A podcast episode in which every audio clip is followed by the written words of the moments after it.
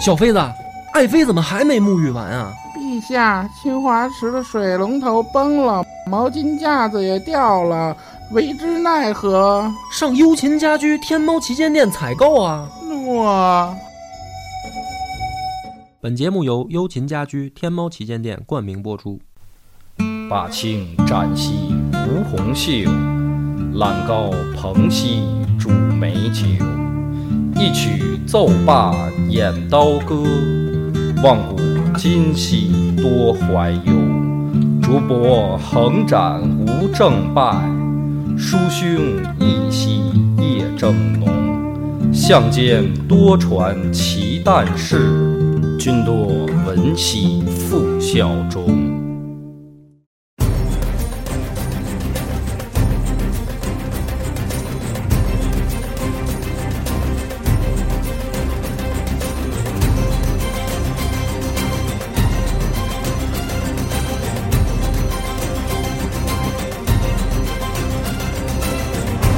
大家好，欢迎收听《夜市下酒》，主播恶霸波、大飞、老番仔、彭越。帆哥前两天群里面有人问啊，说帆哥一共有多少个少数民族姓氏？啊？这样，咱咱咱捋一捋啊。首先说，我不是少数民族啊，我就是汉族。是是，这个给我你当想当瞎他妈起名儿啊，可以当个噱头。嗯，这个你知道几个？我知道耶和那拉、嗯。赫舍里。嗯，钮钴罗，啊，钮咕噜，也就这些爱了新觉罗。啊。四个，我也不知道全的，其实，因为他们这个，他对，就只知道几个比较出名的。但是呢，前两天呢，也是翻这个资料的时候啊，嗯这个发现好姓儿发了一好信儿，啊，我不知道我念的对不对啊？这信儿呢叫喜塔拉，嗯呃，不知道是是不是这么念啊？嗯反正字儿呢是那个喜欢的喜，嗯然后塔灯塔那塔嗯，然后那个腊肉那腊，西塔拉嗯。这个，然后我就找找这个信儿有没有什么名人啊？没准又是你们家祖上呢，是吧？那扯呢，那有点儿。有一个，这个玉露，嗯，听过吗？没有那这正好，因为也确实野史，这个人啊，这个人的这个基本上这个资料不多，嗯，就是按说啊，清朝的人嘛，这个离咱们现在比较近啊，这个算是资料比较多的了。但是呢，其实你要是真抠到细节啊，好多东西啊，资料也不全。嗯大部分的呢都是野史笔记，就是不是正史，因为正史比如说《清史稿》，这算正史、啊。那么那个年代的这个写出来的一些文人墨客写的一些记录性的东西呢，不能算正史，但是呢也有真实真实性。可是呢，这个真实性呢就有意思了。对于同一件事儿呢，它经常会有两种说法。嗯，举一个例子啊，因为这个事儿呢，这个例子啊跟这个玉露啊关系特别大，就是这个义和团。啊，义和团这事儿呢，这个方儿，你先你琢磨一下，就是从你的这个概念里边啊，因为咱课文也学过嘛，历史课都学过，太平天国、义和团这些都是大纲要考的。嗯，你觉得义和团这事儿是一个什么样的事儿？好事儿、坏事儿？我说就是什么性质啊？哎，就是我就觉得是这个给老百姓逼急了嘛，嗯，这肯定就是当朝的某些政策啊，致使这个老百姓活不下去了。嗯进而自发的产生这么一种这个农民的团体性的这么一种组织。所以你你你觉得这是一个老百姓自发的带有半起义色彩的这么一个好事儿是吧？嗯，我不觉得这是好事儿，嗯这就是一个正常的发生的事儿。嗯嗯我感觉这义和团不像是说是，我老感觉有点官方委那种扶持起来的那种，因为我看那老电影叫《我这一辈子》，嗯里边儿他妈的义和团为非作歹，上街砍小孩儿什么的，就砍人，各种，反正反正烧房子没干好事儿，就是这意思。所以你看这个就是有区别了。你看嗯鹏哥呢带的就觉得说这义和团呢是一个坏事儿是吧？嗯，有没有飞？你能不能再有不同意见？我我也不觉得它是好事儿坏事儿，但是说这个组织来看啊，嗯嗯，不是这个自发的，嗯我是这么认为。嗯呃，为什么呀？就是我觉得这个组织最起码能吃饱饭。嗯当时这个那个那个时代啊，我觉得吃饭是最主要的，嗯吃不饱饭才会起义。嗯我觉得这些人是吃得饱饭的。嗯，中国历朝历代不就是那么就是？他不不是像范儿说的自发的，是办起义性质的，对对是有阴谋的，是这意思吗？就是有人背后给他们这个支持，对，让他们折腾。对，所以你看这个，按说啊，就是说离咱们很近的历史事件，因为这个毕竟发生在清清末嘛，就是很近，史料也很多。但是就尽管是这样的事件呢，搁到现在来讲，就算是你从史料说啊，都是两方面意见。就是反而越近的史，就包括咱们讲袁世凯那一期，嗯，我也是想了好长时间要不要讲啊，因为反而离着越近的近代史越不好讲。争议越大，争议越大，各方面各个角度看呢，都能得出不一样的结论。那咱比如说这个义和团吧，因为今天不是主要讲他，主要是讲于禄和另一个人。但是呢，简单点两句，这事儿呢，我觉得啊是坏事儿。嗯，但是呢，不是说是阴谋论这个角度。嗯，第一个呢，咱再说一个问题啊，你比如说五四运动是不是好事儿？哦，这你要从这个角度说，是吧？嗯，啊，那也就是说，这个文革是不是好事儿？哎，那这个啊文革太近了，又太敏感了，啊咱们不再聊，对不再不啊多聊但是五四呢，这件事毕竟呢，已经可以算入历史的范畴了，嗯就不是社会学，也不是新闻学的范畴了，对吧？五这个你要是文化大革命，还毕竟有点社会学性质啊，咱们不，咱们不去啊判断它啊，对这只不过大家大家有一个自我的一个一个意见啊，嗯就是就就过去就完了，嗯，好吧？嗯，对对，但是比如说五四你怎么看？因为它也是学生运动，你看这个就是也不好说了吧？这话，其实我我我是这么理解啊，这个义和团呢，它不能说跟五四一样，但是呢，它也绝不是一个农民自发的这种的嗯、起义行为，因为像历朝历代的这种农民起义啊，有番儿说的这种观点。就是说，比如说老百姓逼到一定份儿上了，我确实吃不下饭了，从从陈胜吴广开始，是面临着我就是要被砍砍头的命运了。就是我怎么都死了，哎，我怎么都死了，那我干脆就反了吧。这种呢是正经的，我认为的农民起义。但是呢，也有不一样。你比如说黄巾起义，它是农民起义嘛？那我觉得不算，那是他妈邪教造反，嗯哎，对吧？那么政治运动呢，又是另一回事儿。你比如像五四运动呢，在我的概念里面，它更像一个政治运动，因为你毕竟你这帮学生不是农民，不是说我真的吃不饱饭了，对吧？实际上是实际上是一帮知识分子，对，他是他是在素有一种这个政治追求的。我觉得啊，有有点像什么呀？最早的这种粉丝经济，嗯，不是，不不不，你这更歪了你知了道为什么我这么说吗？啊？为什么？就是说，呃，他他这个事儿不是说我去花钱雇的人干的事儿，嗯咱们说的是五四啊，嗯呃，不是花钱雇的人，嗯他一定是这个先锋做浪做起来的这些人，嗯那就是一个粉丝经济。嗯。我是这么理解这事儿啊。但是为什么我说这些事儿都不好呢？因为啊，我觉得从第一个观，就是说从第一个我认为的角度来看呢，就是不管老百姓也听到的是什么样的消息，都是带有片面性的消息。嗯，对就是你比如说五四运动的时候，那那是内除国贼，这个外外争国权嘛，对他是打着这个口号，就觉得好像去这个政府里面有坏人，然后呢要去把什么山东这个割让出去，这个是这个卖国贼什么的。他但是他你说他是不是有片面性？他绝对是有片面性的，他他听到的一定不是完全的消息。对，他没有真实性的，对吧？那么这个义和团呢，其实也是这样，就是说，大部分人参加义和团呢，他一定是听到了一些片面的消息，而且像农民呢又没文化，而且义和团是典型的一个农民农民成分最高的这么一个团体。它是怎么回事呢？就是说，这个距今现在已经一百年了，一百年呢之前，在中国北方啊，本身呢有这种就是拳坛。什么叫拳坛呢？就是其实它的根儿上呢是以练武术这个，有点像擂台那劲儿。呃，不是不是，就是说练武术的这么一种结社这么一个方式，就是说我有神功传你啊，然后你来是不是就是接受我的一个有没有兴趣？呃培训啊，然后传你一些神神奇的这个武功。这个武功呢里面就是发展的比较邪乎到到什么程度呢？就是刀枪不入了。哎，因为这个义和团它的那个背景时代呢，就是说，呃，科技呢已经发展到开始由冷兵器进入热兵器的这么一种作战方式了已。经有作坊用蒸汽机了啊。对对对，就是说我这个洋人嘛，他们已经是把正规的火器作为军队的配置了。这个东西到了中国以后呢，在老百姓的概念里边啊，就是一时之间呢，还是有点难以接受。包括政，其实政府反而倒没有老百姓这么那个畏惧。其实那个时候吧，就是火器早就传入中国了。那个在八国联军进北京之前，对他们进北京以后发火器这东西，咱明朝就已经玩的挺好的了。对但是那个时候满清的这帮这个对昏庸的这帮人，也不能说昏庸，这个满清的这个进来以后呢，把这东西耽误了，没没没那这帮欧没有还是不崇尚这个，没有发扬光大。但是呢，老百姓对这事儿啊，毕竟还是有点儿这个，就是既畏惧，那又又想又想办法想想抵抗，嗯。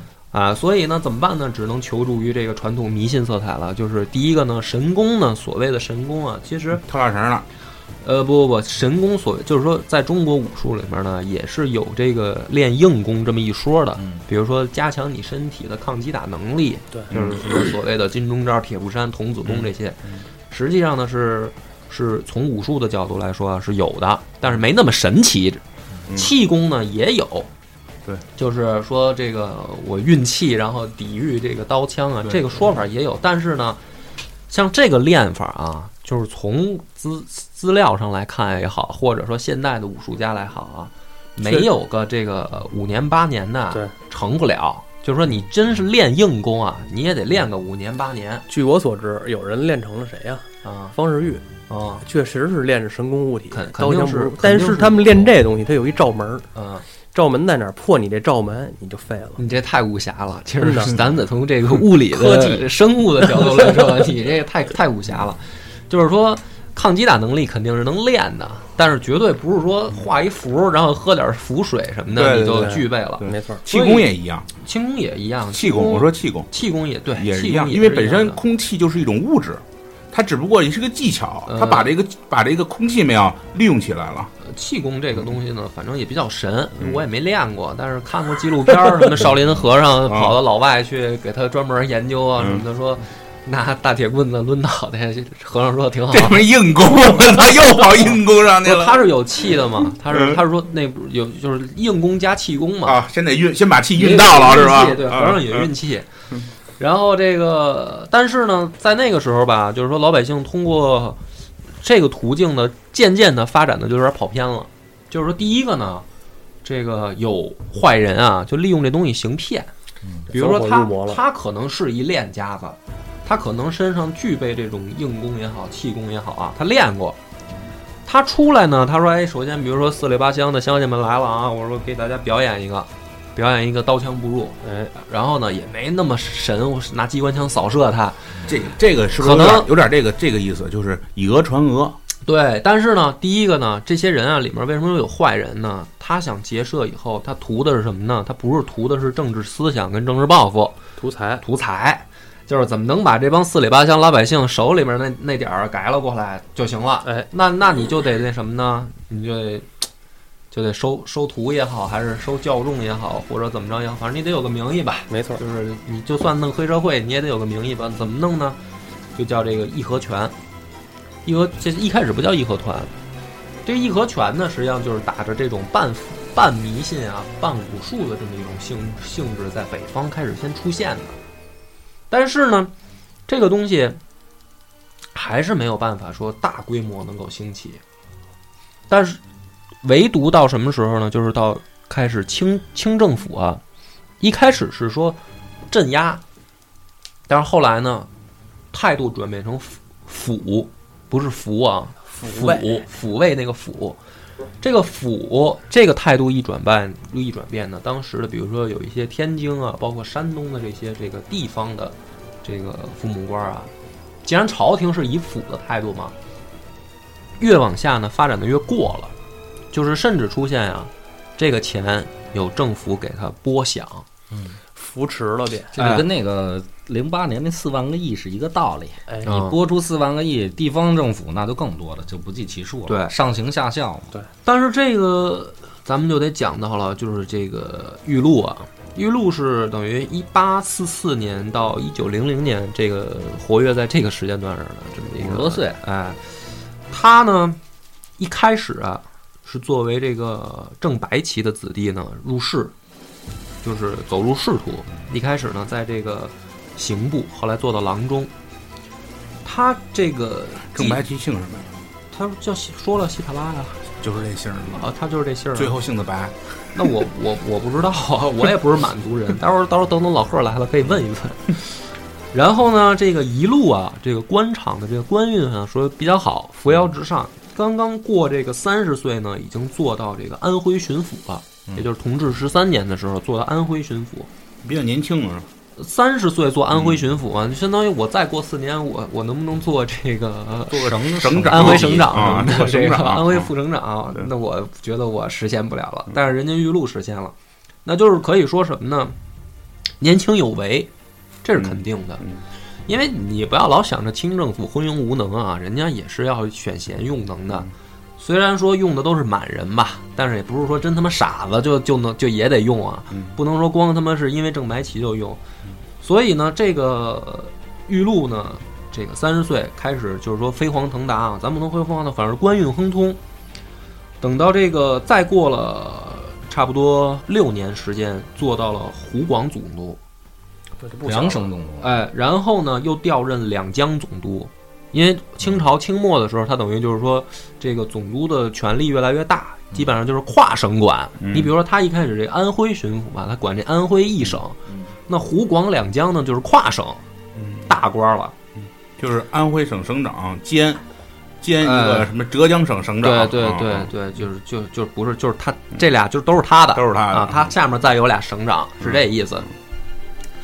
然后呢，这个后来呢，因为这个就是开始有出事儿嘛，满清就不断的出事儿嘛。一个是这个跟老毛子们关系也不好，打仗修铁路的什么事儿就开始折腾上了嘛。嗯中间呢有过降职，但是呢到了这个一八八九年的时候，那么这个时候他差不多是呃四十多岁吧，四十多岁的时候呢，已经可以做到这个盛京将军，就是入京了，京官了。然后呢，因为平定这个热河的骚乱，说说是骚乱，其实就是镇压农民，这个这个维稳，维稳，然后嘉奖，嘉奖以后呢，后来呢，到了九四年的时候，爆发这个中日甲午战争。那他是武武将嘛，武职嘛。这个甲午战争失败了以后呢，又降职，调任四川总督。之后呢，蛰伏了四年，被任命为军机大臣、礼部尚书，那就是基本上算是入阁了嘛。这个就是因为在满清的时候，因为中央集权太厉害，设立军机处嘛，所以他没有所谓的那个内阁制了。那么就是军机大臣，实际上就是相当于入阁了。然后最关键的一个职务，掌管总理各国事务衙门，这就相当于后来的这个袁袁世凯、李鸿章干的那事儿，就是袁世凯最梦想的干的就是这个事儿。没错啊，他这时候已经到这个程度了，就是你想想他是什么一个，然后这个是直隶总督，直隶总督，直隶就是就是首都嘛。嗯那么你想这么一个人啊，可以说是，呃，从年轻时候就非常有能干、有见识，而且这哥们儿啊，赶上好时候了，他留着照片了。好，就是你现在去查这个玉露的照片，在网上，你只要花点心思翻啊，你能翻着。这人呢，长得肯定不好看。这么说，就是说跟用你现在的审美观来讲啊，长得跟傻逼一样。但是呢，这个你也不能这么说，就是说你光看这个人的这个就是眼神儿啊也好，还有他的这个表情什么的，你可以发现是一个，就是说，嗯，不是不是那种的，就是畏畏缩缩的那种的，獐头鼠目那个，不是那个意思。所以呢，这个人就是不好。咱们刚才介介绍了一下他的这个简历啊，你可以发现应该是一个，在你心目中，凡儿哥现在有画面，就是这么一个人，他应该是一个什么形象？就是大官儿啊，大官儿，平步青云一直。哎，可以说是什么呢？我觉得啊，这个他这份简历摆出来，因为这是青史稿的简历，这份简历摆出来呢，应该说在当时来讲啊，可以算是不错的，就是年轻有为的，就是一个政治型的人物。就是你就是把它横向去比当时其他的这个清廷里边的大官的简历，这个简历也也不软。那么他呢，跟义和团的关系是什么呢？他一开始就是镇压义和团，就是义和团的一些刚刚开始起来的拳手啊，就被他给这个有的逮了，有的还甚至让他宰了。那么证明这个人的一开始对义和团的态度是什么呢？很强硬，是很强硬的。对他，他认为他就是他认为这件事儿是不好的，是应该镇压的，是应该给扼杀在摇篮里扼杀在摇篮里的。可是呢，这个历史有意思的就有意思在这儿，就是这个人他后来的态度转变却一百八十度大转弯儿。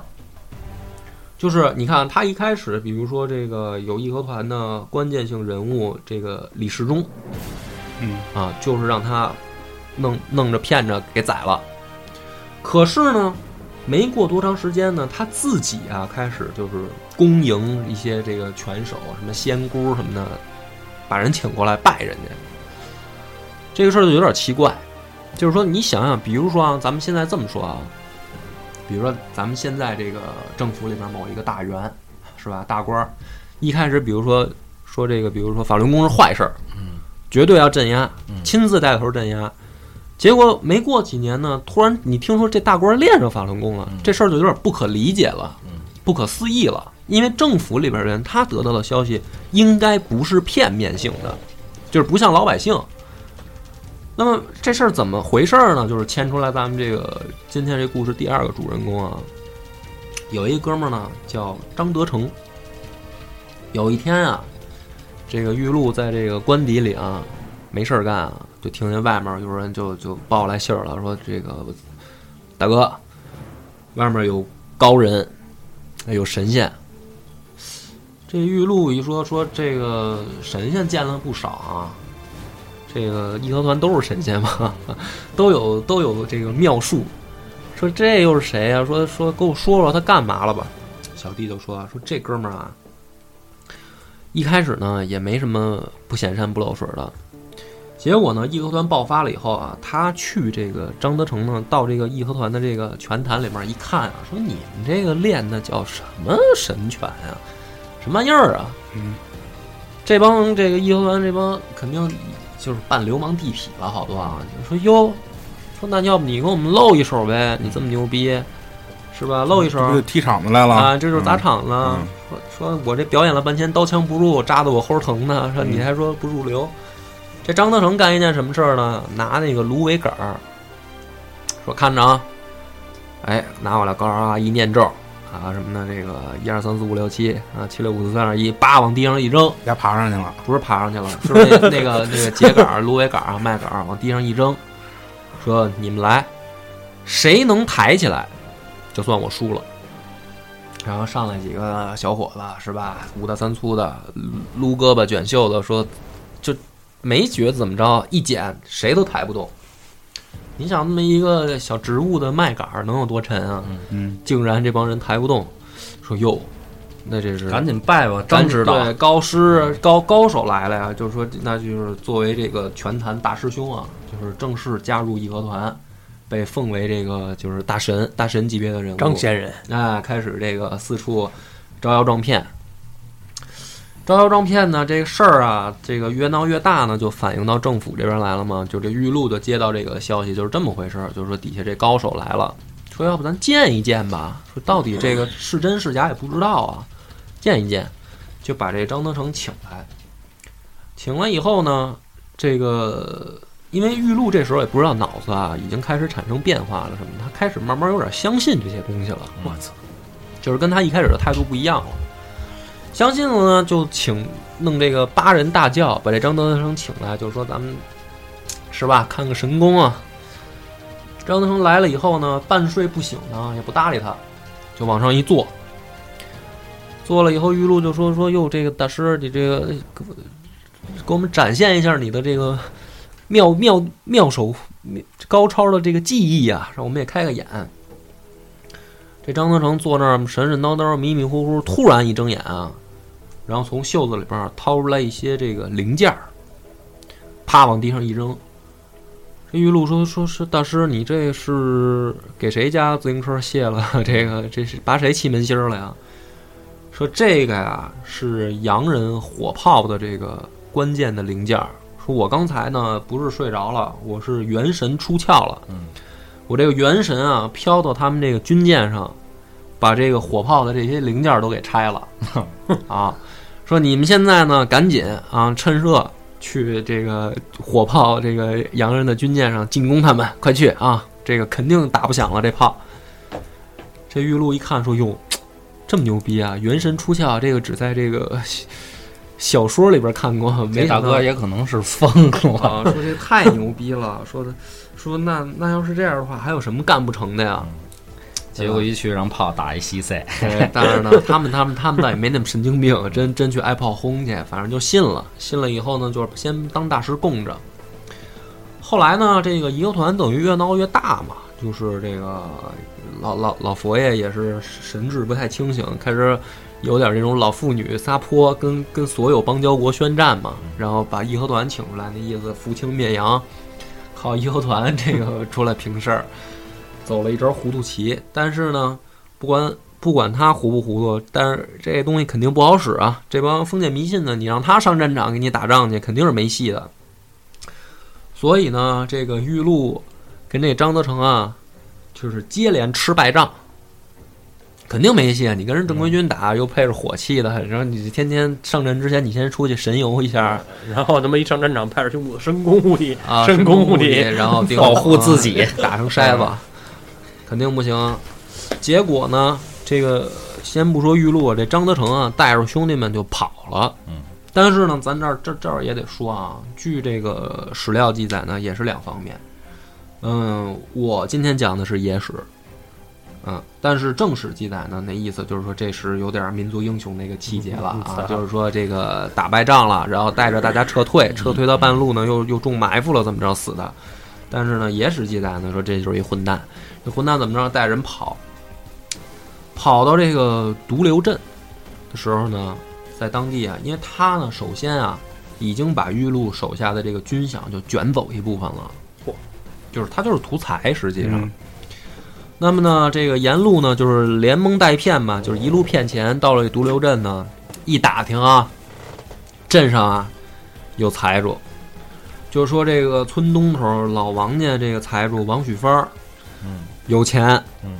而且呢也练这个义和拳。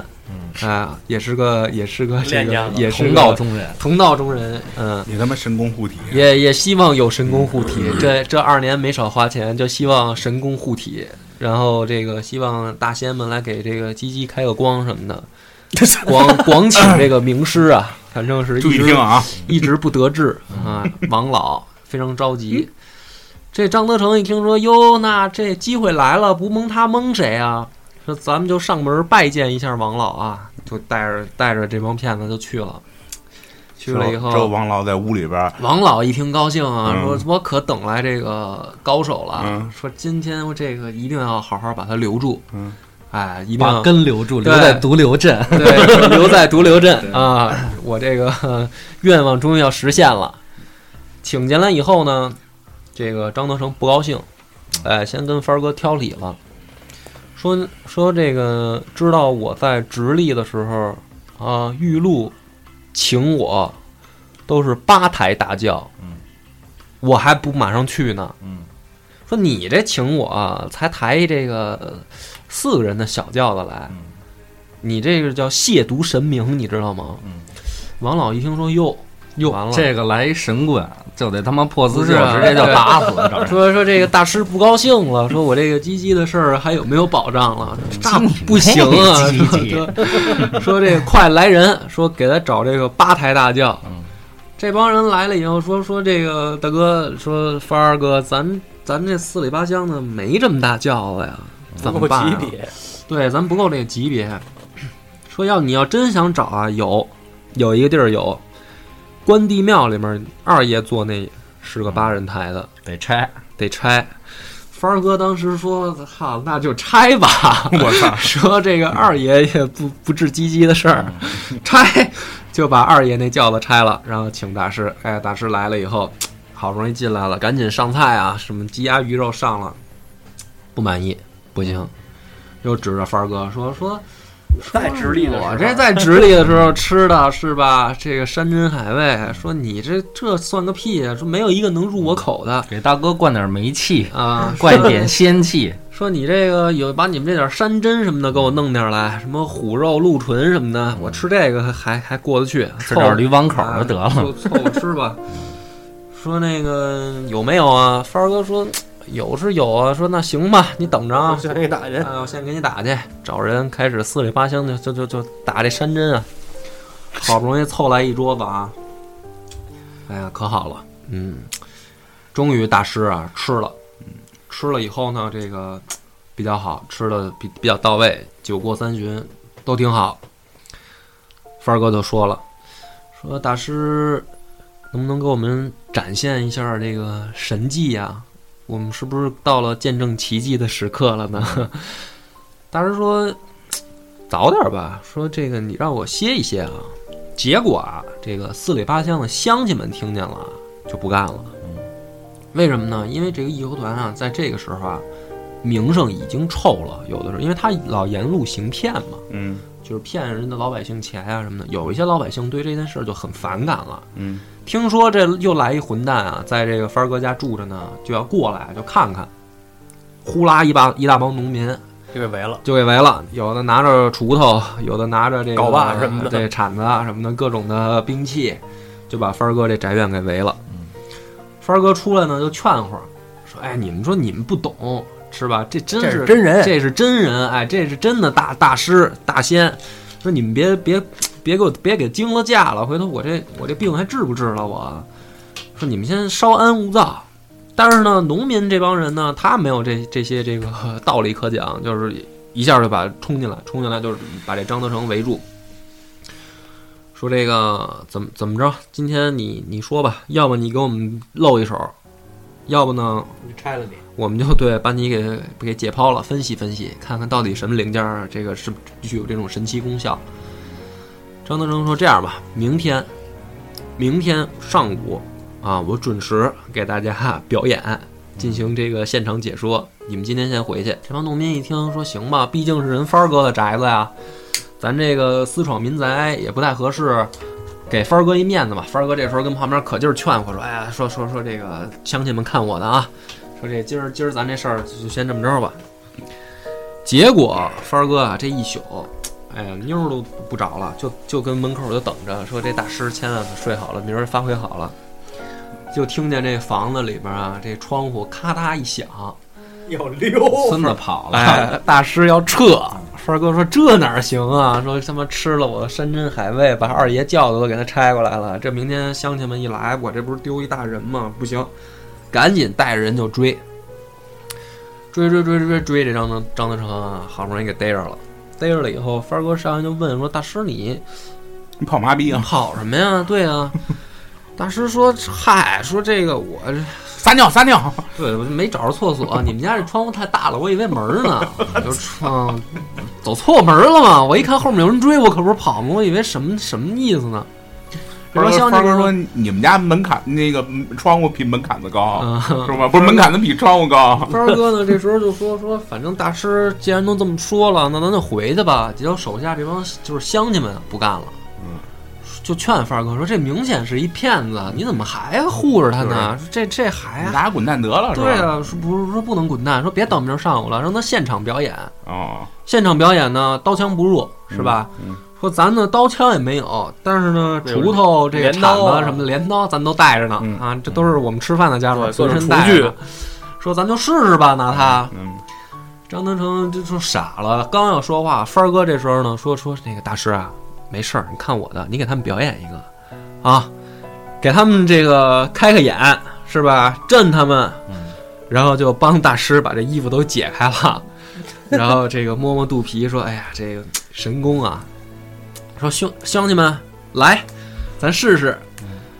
这三下五除二就把大师给拍成稀泥了，反正、啊，肯定是没戏呀、帆儿哥就傻了，说：“哟，说这个出人命了，神功护体。”乡亲们说说，你看我说骗子吧，乡亲们就散了。帆儿哥跟那儿蹲着，还得等会儿，说没准呢一，会儿活过来，一会儿起死回生，这是这个是绝技什么的。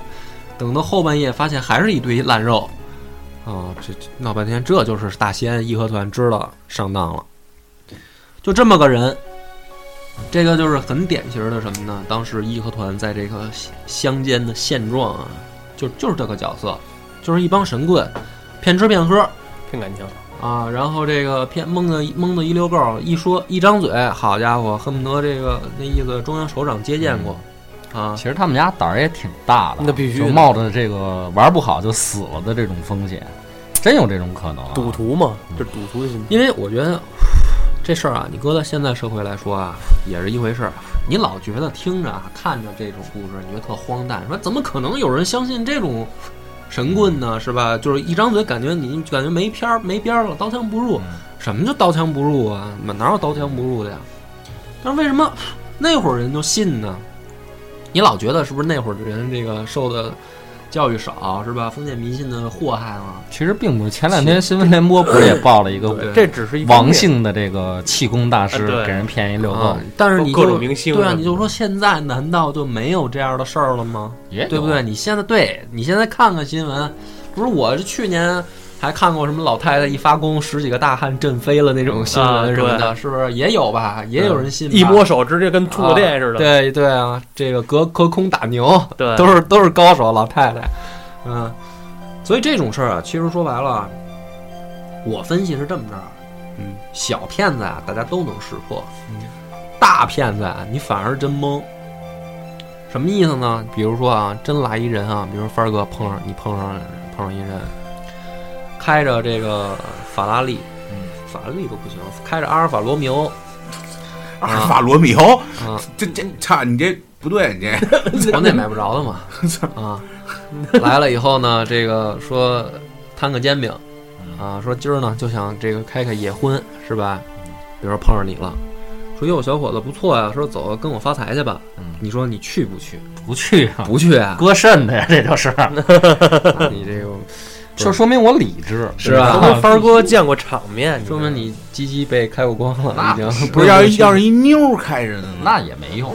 也不去。对，不去。我操！我跟你说，这个生死时刻其实人都是有这个敏感的。你包括你现在人不一样，你起码你还是有点这个科学道理在里边呢。好吧，你应该这么说。嗯如果说他拿着钱，你比如说传销这一类，嗯这就容易上当了。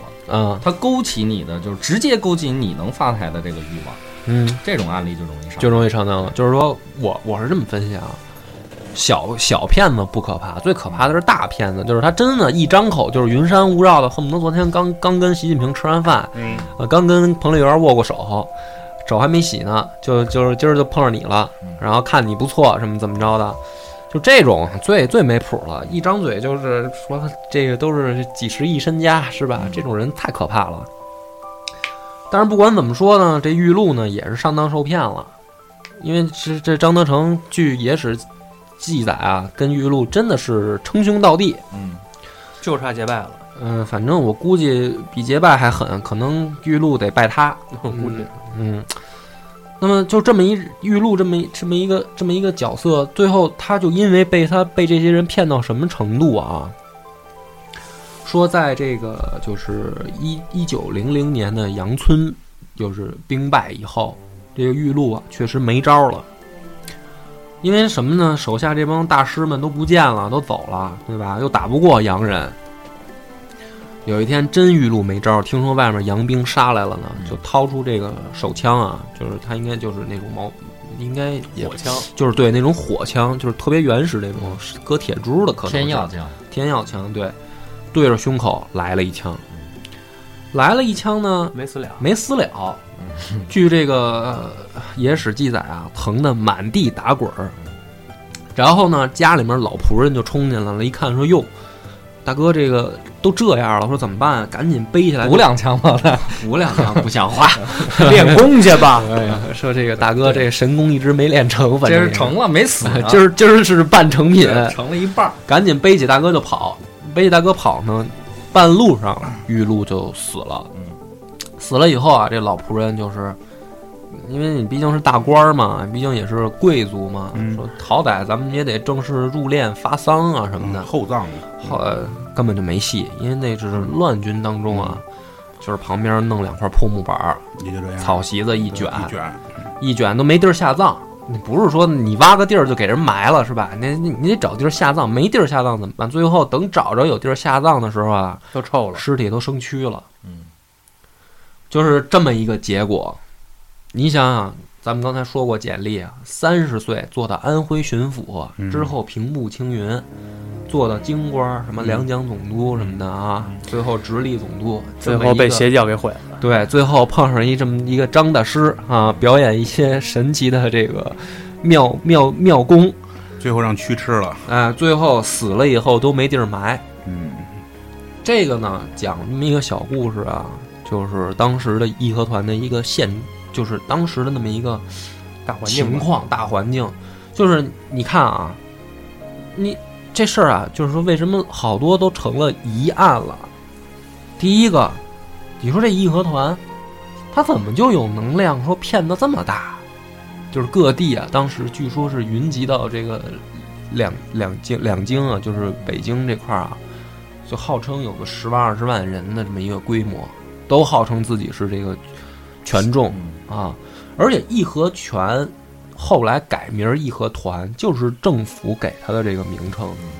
就是当时的清廷里面有一派意见认为，这样的这种结社啊，不如纳为我们对付洋人的一种手段。就招了所以安也算编制完了。炮灰，对，但是呢，很明显这样的东西就成不了事儿。它毕竟第一个靠封建迷信，第二个又没有真才实学，涣散，对，而且最惨的呢是呢，等于连这个自家人都骗了，就是很多的清廷的官员、政府官员最后都信了，信了以后也就是这结果，死了都没地儿埋。打谁骗逮谁骗谁。对，所以我觉得呢，因为咱们讲这么一个故事啊，其实我是本来我想我想找我想找什么资料，我就是在想找为什么这个玉露会有这么大的转变。我本来想找这个资料的，就是我实在理解不了为什么一个说四五十岁的一个年轻有为的这么一个人，我以为你要映射法轮功为什么被被毙了呢？啊法轮功那 其实这个就像现在的这个传销是一个道理。嗯传销团体里不光是这不学无术的人，是吧？有很多都是操从事比较高级的这种行业，也是没错，金融行业、医生啊、我还真是老师啊。我比较赞同现在帆儿哥的说这观点，嗯。因为前两天我们聊天说到那个一个这个传传销啊，这哥们儿很久十十几年前了就开始传销，嗯。之后呢也也骗了不少人，但是呢他现在已经做到这个中层往上的这个塔塔位了，嗯。他现在他不愿意不愿意出来，嗯，他就想再挣一笔钱之后再走。那很明显就跟帆哥说的一样了，就是利益的驱使。你知道这里还有一个更重要的因素啊，就是政府的，你甭管他出于什么目的，他给他了一种认可。就像以前的安利，嗯你觉得现在的传销之所以这么盛行啊，有好多情况都是拿安利没做这个比较的。没错，哦它有政府这的这么一种默许嘛，嗯嗯所以这个其实老百姓还是相信官方的话语给了他们一个生存空间，就说白了。所以今天这一期的节目呢，我操，为什么我突然觉得好像又被我拔到，被你们拔到的这种高度呢？我觉得挺好。叫法治进行时，对，就是说，也不能说法治进行时，就是说大家呢在日常生活当中啊，有的时候怎么区别，就是说对待骗子或者说一些，嗯、你感觉好像不靠谱的事儿，我认为是这样啊。嗯首先，骗能成功啊，有一个很大的原因是在于被骗者他有贪心，嗯，哎，对，这是很大的一点。所以这点被骗子利用了才能 OK。嗯，但是换句话说，还有一种我认为不叫鉴别方法，就是说你自己的身量有多大，嗯，您自己得心里明白。对，那么几亿几亿的那种大饼，那么大的利润是砸不到你头上的。对对对对对，就是说这个，我靠，分儿哥，你今天拔高的太好了。我本来我这个话我想这么说啊，就是说像义和团这种事儿呢，大家不要觉得，嗯、不会再发生了。现在的社会正也正在正在时时刻刻都在发生这种义和团的事儿，嗯就在你身边，嗯。你一定就接过这种诈骗电话，嗯，接到过吧？啊，这个邮局的、呃警察局的、法院的传票来取市委的，呃，甚至说这个土这个，呃，打一快递是吧？就是说这个你有一个什么什么快递没接，有这种骗局啊。嗯，六爷怎么说？你丫骗谁呢？啊，对 啊，呃，颐和园后面有一野湖啊，咱我上那儿取去行不行？啊反正呢，这个大过节的之前啊，这个春节之前，因为我为什么讲起这个事儿呢？主要是我他妈的这个呃电动车电池又让人偷了，你知道吧？我就预感到这个年关难过，所以呢，讲这么一个事儿呢，让大家提个醒儿。我跟你说，这骗子也得罪错人了。嗯你说要得罪一普通人就算了，哎你说你就把他得罪，又一处女座，又一文人，哎，对，麻烦了，这就。对，我就从青史稿里面就就神神经了，就必须得。盯你好长时间了，发现哪次都把电瓶拿上，就今天没拿。行了，就是你了。所以呢，这个讲这么一个故事，大家过年之前呢，一定要小心骗子，好吧？嗯，尤其岁数大的啊。哎，感谢收听，再见。Don't say goodbye to birds.